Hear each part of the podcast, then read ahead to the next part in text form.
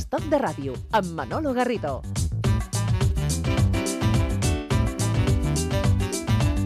Hombre, eh, Carlos Núñez, no me negarás que esta música, eh, en fin, invita aquí al... ¿eh? ¿Eh? Invita, ¿no? Invita, ¿no? Por la mañana ¿Sí? invita. sí. Vamos a bailar tú y yo. Venga, va, va, súbela, venga, va.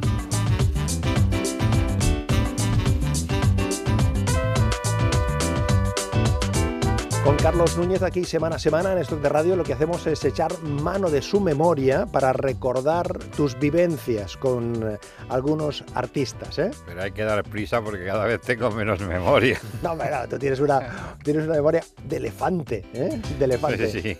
En el, en el caso de hoy nos ocupa un hombre, vamos a ello, eh, de mm, su faceta de su faceta variada, porque tiene su faceta como compositor, como intérprete, como director y también como productor.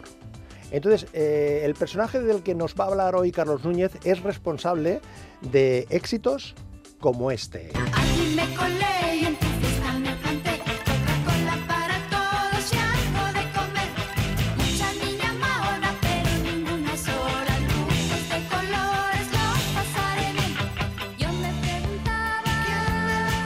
Se pregunta usted, te preguntas tú de quién estamos hablando. Bueno, pues también fue el responsable de este éxito. ¡De huevo!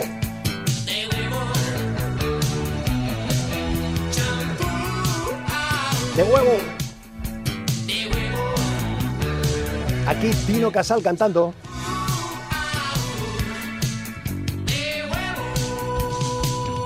Y otro éxito que salió de sus manos.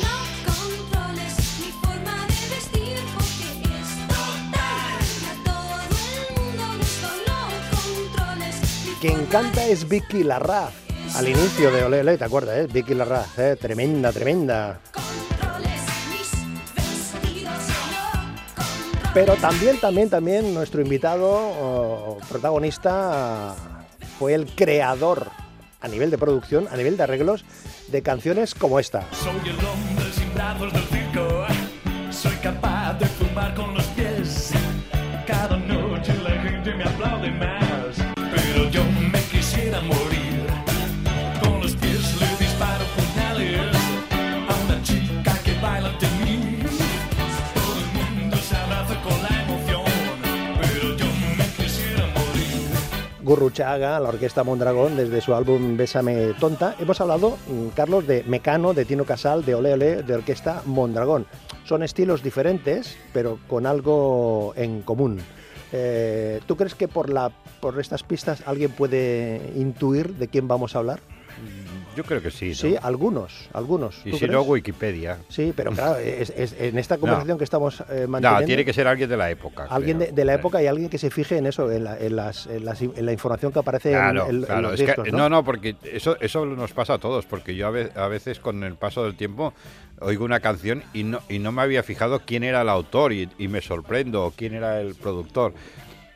Claro, en, en ese momento escuchas la, la canción y al intérprete o que te, que te la está vendiendo, pero, está. pero no miras a veces ni dónde se ha grabado, ni, a menos que sea algo muy llamativo. ¿Dices tú el nombre del protagonista? No, dilo tú. ¿Lo digo yo? Sí. Señoras y señores.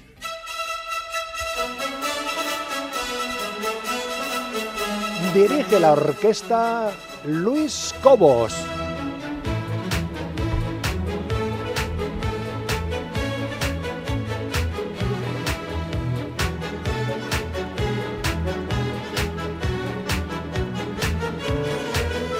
Hablamos de Luis Cobos, que claro, me decía Juan Sánchez, nuestro técnico, que la imagen que le viene a él, en la mano derecha la batuta y en la izquierda eh, Sí, sí. no- cogiéndose el, el- no, no, el cabello. echándose el pelo, sí. Eh, vale, pero, eso es, pero es que lo curioso es que eh, creo que es la misma imagen que hay desde los años 80 hasta ahora, porque no ha cambiado nada. No creo que haya cambiado ni de peluquero, ni de look, ni de nada. de Su nada. bigote, El su- bigote es, es- es, mm, muy, muy característico de él.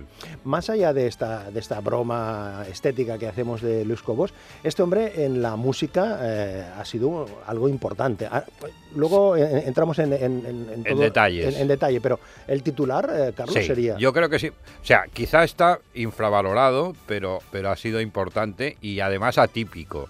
Porque no hay muchos casos como él que haya sido, o sea, haya estado en todas las partes de del negocio y de la parte artística y que además haya funcionado, porque realmente ha funcionado muy bien.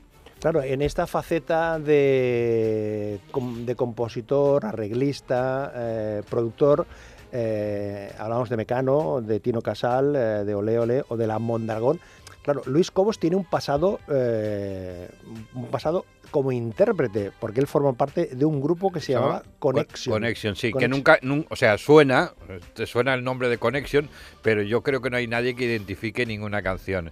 Yo eh, alguna he oído, Sí. en su momento también había oído alguna, pero no ha sido un, un grupo emblemático que digas, hombre, los pequeñiques o... No, no lo, no lo había sido.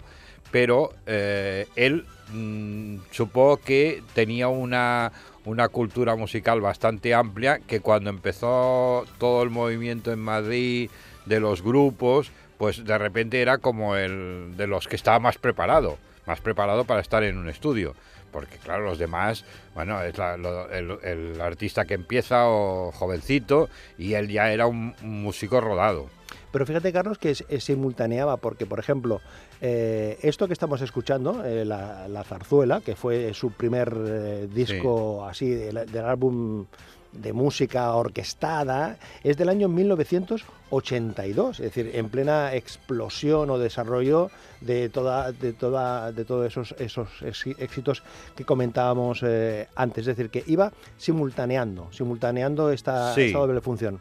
Sí, pero yo tampoco creo que se hablase tanto de lo de, o sea, que sacaba los discos, pero, pero la gente lo consideraba, yo creo que dentro del mundillo, más el productor, el arreglista, el, el que, el que iba con la Mondagón.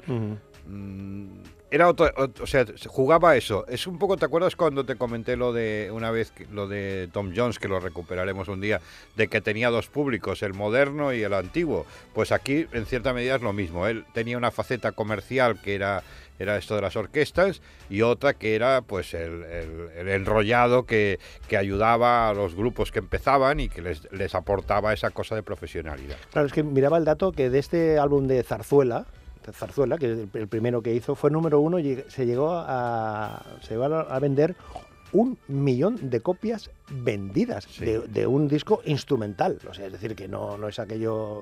Eso, ¿Tú crees que fue el momento, Carlos? ¿O, o era precisamente esa, eh, esa capacidad que tuvo de concentrar ahí en esta, con, con esa base musical chimpún, chimpún, chimpún, Sí, chimpún, sí, chimpún? bueno, él metió el pop dentro de este tipo y, a- y lo hizo incluso mucho antes que otros, porque luego hubo, hubo intentos de popularizar esto, pero, pero él consiguió eh, darle ese toquecito que fuera comercial y que eh, acertaba mucho también con la elección de los fragmentos de las músicas que ponía. Son esas músicas que tú has oído durante toda tu vida, un día en, un- en una fiesta, otro día, bueno, en un concierto, en, otras partes y que se te han quedado grabados.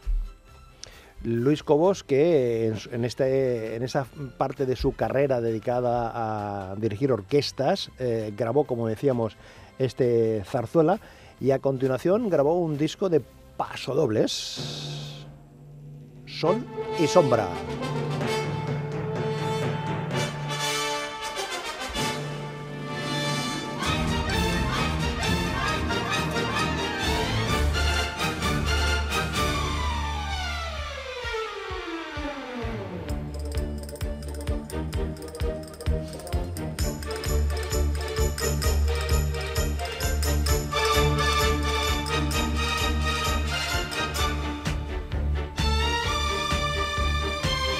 Que sí que hay, eh, hay que señalar, Carlos, que este hombre eh, grababa en los mejores estudios y grababa con los mejores músicos. Sí, lo que elegía.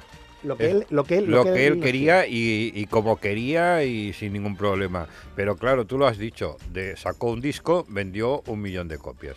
Un millón de copias en aquel momento era muchísimo dinero. Y claro, la- las compañías de discos que son muy, bueno, van a lo que van y lo que van es a tener una imagen de marca, pero también a vender.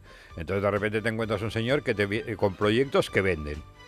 Y Claro, él decía, eh, pues ahora mm, mexicanas, ahora eh, eh, italianas, o sea, elegía un poco la música de los sitios que él veía comercial y entonces decía, oye, vamos a grabar a tal sitio, vamos a grabar al otro, cogemos las orquestas lo- el tiempo, bueno, no, tampoco van a estar dilatándose en la vida, ¿no? Pero, pero sí un, margen de, de- de tiempo muy razonable y, a- y al nivel económico de producción que hiciera falta. Yo creo que es de los casos que yo he visto en el que se puede equiparar más una, un, un artista de aquí a uno de fuera a la hora de, de poder trabajar. México.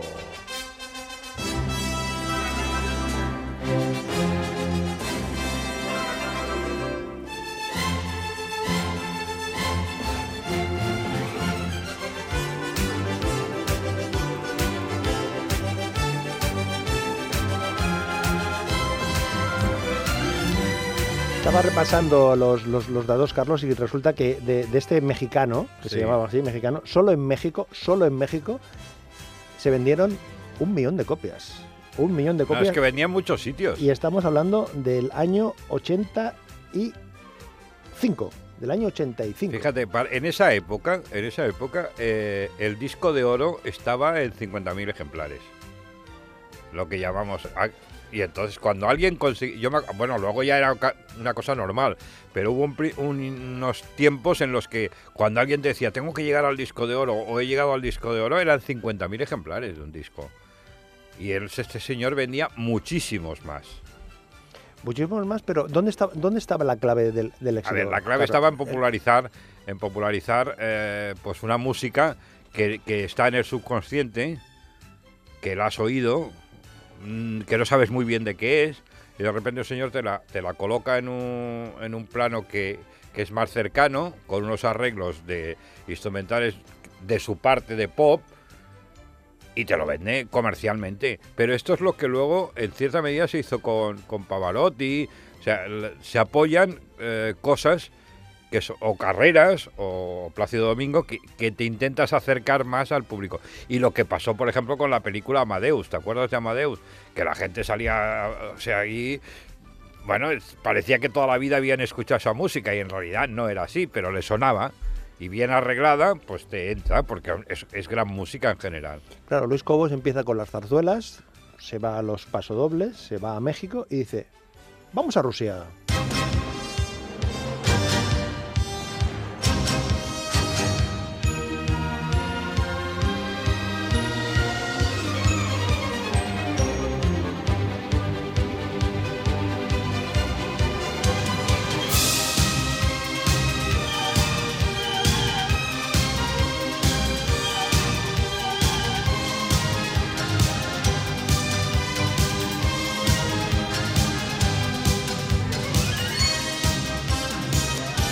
Una de las características que también tenía Luis Cobos a la hora de grabar estos álbumes es que eh, elegía el país donde grabar. Por ejemplo, en los estudios Abbey Road en, en Londres grabó varias, varias, varios álbumes y este de Rusia se fue a Rusia. Se fue a Rusia, A ver, sí. tú estuviste Pero- allí, Carlos. Sí, yo estuve ahí ver, varios cuenta, días cuenta, con él, pero, cuenta. pero la historia, la historia es que no pero, tú, estamos. pero tú estabas en la orquesta también, ¿o? Sí, yo hice de todo. Yo creo Ah. que yo creo que algo hice y no se notaba. A ver, No, te explico. Eh, él lo hizo en Rusia, pero no es la Rusia que ahora que, que ahora pensamos. Eh, era la Unión Soviética todavía. estamos hablando del 86. Claro, entonces era a mí me a mí me dicen, "Oye, que yo ya tenía bastante buena relación con Luis desde la época de Mondragón, que sabes que él actuaba también en, en muchos conciertos importantes." A ver, a ver, cuenta, cuenta, cuenta eso, cuenta eso. O sea, eh, Luis Cobos eh, forma parte del grupo de la Mondragón A en ver, directo. él, él- él iba cuando había un concierto importante, por ejemplo, aquí hubo uno en el Palacio de los Deportes. Barcelona. De sí. repente él era como el músico invitado del grupo porque tenía relación con el grupo. Y Claro. entonces, eh, cosas que, que a lo mejor se puede pensar, oh, qué raro. No, él anunciaban y ahora Luis Cobos y salió Luis Cobos y ya era un clamor popular ¿Y qué instrumento tocaba? el saxo. Ah, claro, claro. El saxo. Sí, sí, sí, sí. sí. No, pero digo, esto de Rusia, Sí. él, claro, él lo eligió en un momento en el que, a ver, otro hubiera dicho, mira, lo grabamos en Madrid y, y menos problema. No, no, lo eligió en, en una Rusia, en una Unión Soviética, en la que era todo muy complicado. Y entonces a mí me, yo estaba de vacaciones y me dijeron, oye, que Luis está allí, ¿quieres ir? Digo, bueno, sí, yo no había ido nunca a Rusia y fui. Y Pero tú eh, estabas- eh, yo estaba de vacaciones en Mallorca. Pero para situarnos, Carlos, tú estabas en el periódico de Cataluña Sí, y entonces exacto. te plantea ir ahí para hacer un A ver, reportaje. el ¿no? reportaje como había hecho otros y como Vale, iba a hacer más. Perfecto, perfecto. Porque yo tenía muy buena relación con Luis por esa época y entonces, la- bueno, había, había feeling en ese Bien, sentido. bien, bien. Entonces yo voy allá y bueno, el- es- era, una, era una odisea llegar hasta allá porque había que ir hasta Alemania, de Alemania cambiar, ir, ir allí, después te- cuando llegabas te, te plantaban en la, en la aduana y en la frontera y se te plantaba un señor con uniforme y se te quedaba mirando media hora y tú no podías, no decía nada Y tú tampoco. deberían estar revisándote por esca- bueno no, no, pero la, la historia es que eh, era muy complicado incluso grabar allí porque Luis es de los que iban haciendo arreglos sobre la marcha y entonces, claro, mm, tenía que hacer las, par- la- las partituras, copias de las partituras para cada músico de la orquesta con lo, lo que le tocaba de, de- de cada momento. Pero allí no había fotocopiadoras. Ah, ¿no? No, o sea, no era, no, no podías tener fotocopiadoras. no entonces, cada vez que, que tenía que hacer un arreglo de estos, tenían que hacer una petición, lo mandaban a un, a- bueno, al, supongo al comisario político de turno, lo mandaban a un sitio, entonces daban el permiso para hacer las fotocopias. Vaya lío, ¿no? Bueno, era, era espectacular. Era espectacular. Que ahí fue, eh, bueno, y luego fuimos al estudio, yo vi cómo, cómo trabajaba con la orquesta. La orquesta, la orquesta son, son muy profesionales. Tampoco nos creamos que, que se entusiasman con el. Ellos van allá, les dan una cosa, lo tocan y dicen estupendo, encantados. Y, si, y no, no, no pensemos que hay un. ¿Luis una qué? pa- Dice, ¿Luis una- qué? una- exacto, no ¿Luis es, qué? no es una pasión por. Hombre, me imagino que si viene un grandísimo director, pues sí. Pero Luis no es un gran director. Es un músico arreglista y, bueno, que, hace esto. Y les pareció, supongo que entretenido. Y bueno, pues el- ellos tomaban nota, de- interpretaban y ya está. Pero fue un viaje divertido. Porque además yo estaba, hacía ya, creo que era, era por otoño así. Y hacía un frío que pelaba allí. Y yo me había ido medio de verano. Y pasé un frío tremendo. Y aparte cogí una indigestión de caviar. ¿Cómo? Sí, una indigestión de caviar tremenda porque... Un momento, da- Carlos, un momento. A ver, ¿cómo se puede comentar con, Sí. con una indigestión de... que- Creo que soy el, ulti- el único hombre vivo que, ha- que- que- ha tenido una indigestión de caviar. O sea que... eh, no, no, no, es que te lo cuento, te lo cuento y alucinas. ¿Sí? Sí, porque es muy sencillo. Mira, Luis era como, como le gustaba mucho la vida de... Bien, ¿no? Él La Dolce Vita. Sí, no, él no se estaba de nada. Pues llegamos, cuando yo llegué dice, bueno, vámonos a cenar y, y entonces quedamos a cenar en un restaurante estos de, de lujo de la época de allí.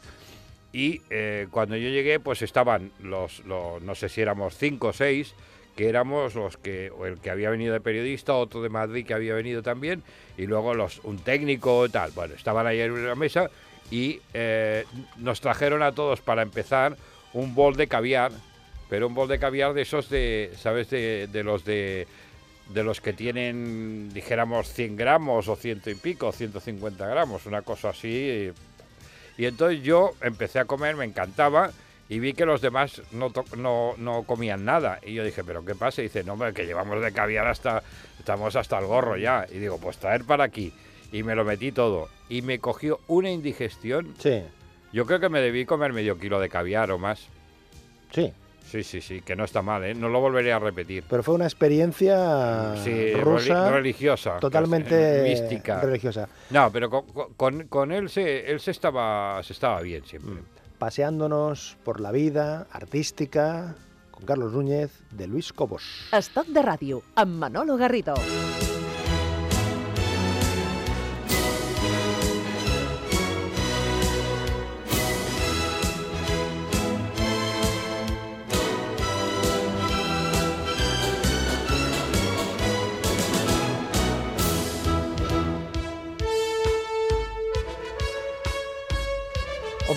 Gran éxito, Carlos, fue el Tempo de Italia, ¿no? Que, aquello ta- también fue... Y también se fue a grabarlo Ah, sí, en Venecia. en Venecia. en Venecia. sí ¿Qué lo tal? ¿Qué, presenté. qué, qué- qué recuerdas? También, eh, hombre, el mejor hotel, Danieli. También, también pasé frío porque nos llevaron de, ma- de madrugada, bueno, ya que es típico que sales por la mañana, y hacía un frío en la laguna ahí, que, que- que íbamos en una lancha, porque no sé si por el detalle nos llevaron desde el aeropuerto hasta el hotel en la lancha y un frío tremendo. Pero eh, era el mismo sistema. El, decidía ese era el entorno, así le motivaba más, era más comercial de, cara a vender el producto. Y bueno, decidió que Venecia. Y además, ya te digo que en este caso, por ejemplo, igual que lo de lo de Rusia fue menos gente, menos gente en la grabación y este, este ya fue como presentación. Ya estaba, ya estaba el disco preparado y listo. Porque era, era más fácil pues llevar a ya gente de radio, de televisión, todos allí, concertarte en un hotel, montarte una cena. Pero bueno, era la línea esta. Es que claro, estamos hablando de un nivel de grabación, de producciones, que no eran normales aquí. Pero quizás lo hacían claramente, Carlos, porque ven- con ese éxito ya refrendado de- Claro, de, de miles, anterior, miles- ¿eh? de miles y miles y miles de ejemplares, eh, las compañías de discos hacían esa inversión. Pues claro, si llevaban a 40 o 50 periodistas. Claro, eh, eso vale una pasta. Y además en, en, un hotel- en hoteles, aviones, comidas, es porque se vendía realmente. O sea, aquello era tremendo. Otro de los álbumes de éxito de Luis Cobos es el dedicado a Viena.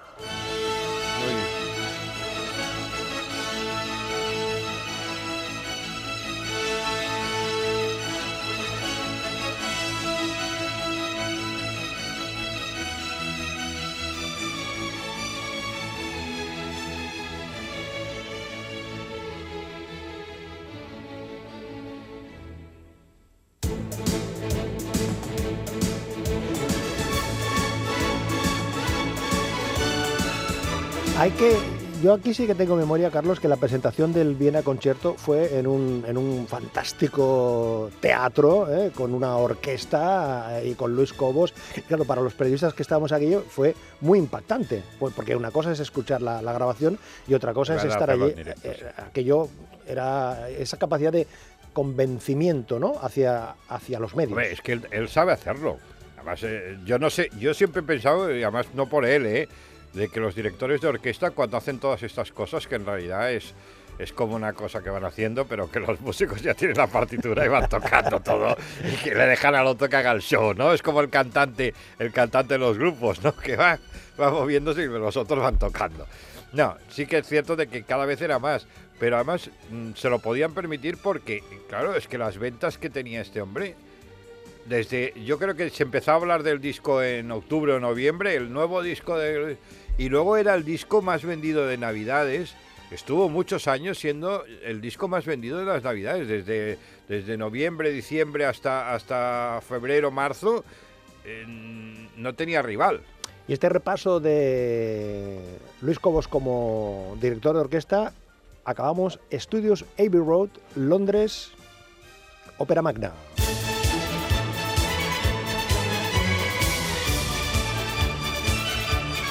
Aquello sí que tengo un recuerdo también muy impactante porque claro, acceder a los estudios Abbey Road donde habían grabado los Beatles y tener allí a, un- a una orquesta con Luis Cobos que estaban grabando, acabando de, de rematar, aquello también fue Yo, un- cre- yo creo que son los estudios más famosos del mundo. O sea, pienso. No sé si son los mejores, pero sí son los más famosos. Y es cierto que, claro, eh, él elegía, él elegía, sabía vender, sabía vender muy bien. Y aparte la calidad técnica. Además allí han grabado muchas orquestas también en, este, en estos estudios. Han hecho grandes producciones. Es un, es un estudio polivalente y, y que, vamos, yo creo que, que él decir he grabado donde los Beatles hombre, eh, queda muy bien. No ha sido el único que lo ha hecho, ¿eh? Ha habido alguno más. ¿Echas de menos estas grabaciones de Luis Cobos, Carlos? Hombre, echar de menos no, pero sí que so- sí que echo de, momen- de, de menos la, la etapa, ¿no? La, eh, el, el que era una cita casi, bueno, anual, eh, que podías ir a sitios diver- divertidos y diferentes y, que- y con él, pues que había buen rollo, porque si hubiera habido mal rollo no hubiera ido. Sí, porque era un hombre próximo. ese- Porque en- podías hablar con porque él. Nue- en Nueva York también estuvimos en otro disco. También cogió otro, otro estudio allí, que además ya te puedes imaginar, suite en el Waldorf, ¿sabes? En el Waldorf lujo, lujo. Sí, él le gustaba. Lujo, esto, lujo, limusina, que me vengan aquí. Pero los periodistas también ibais en, li- en- en limusina. Yo iba a la limusina con él, pero Ah, bueno, bueno, el bueno. o sea, el mejor restaurante con vistas para la, de la ciudad, sabía hacerlo todo eso.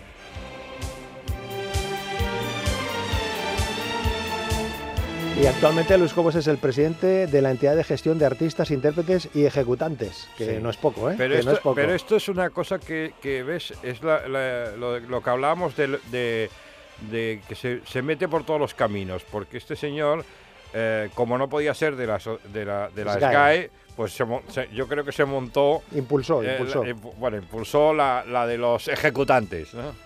Hoy hemos recorrido con Carlos Núñez algunas de sus peripecias y de la música y los éxitos de Luis Cobos. Hasta la próxima, Carlos. Hasta la próxima.